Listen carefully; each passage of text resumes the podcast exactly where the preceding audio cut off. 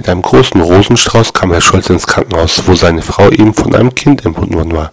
Aus vor Freude fiel er seiner Frau in den Hals, während die Schwester sich beeilte, das Kind hereinzubringen. Kaum hat er es gesehen, wurde er kreidebleich. Das Kind war schwarz. Erschreck nicht, rief die Frau. Ist nicht so, wie du vielleicht meinst. Ich hatte einfach zu wenig Milch, um das Kind zu stillen. Und da haben sie mir als Amme einer Schwarzen gegeben. Und es hat sich so ausgewirkt, wie du siehst. Das wird sie schon geben. Zu seinem Raum setzte er sich hin, um schnell seiner Mutter die Freude mitzuteilen. Mutter, schrieb er, ich komme gerade dem Krankenhaus. Nun haben wir endlich nach acht Jahren ein Kindchen bekommen. Wir sind sehr glücklich. Nun weißt du, Mutter, Anna hatte nicht genug Milch, um das Kind zu stillen. Da haben sie ihr im Krankenhaus als Amme einer Schwarzen gegeben.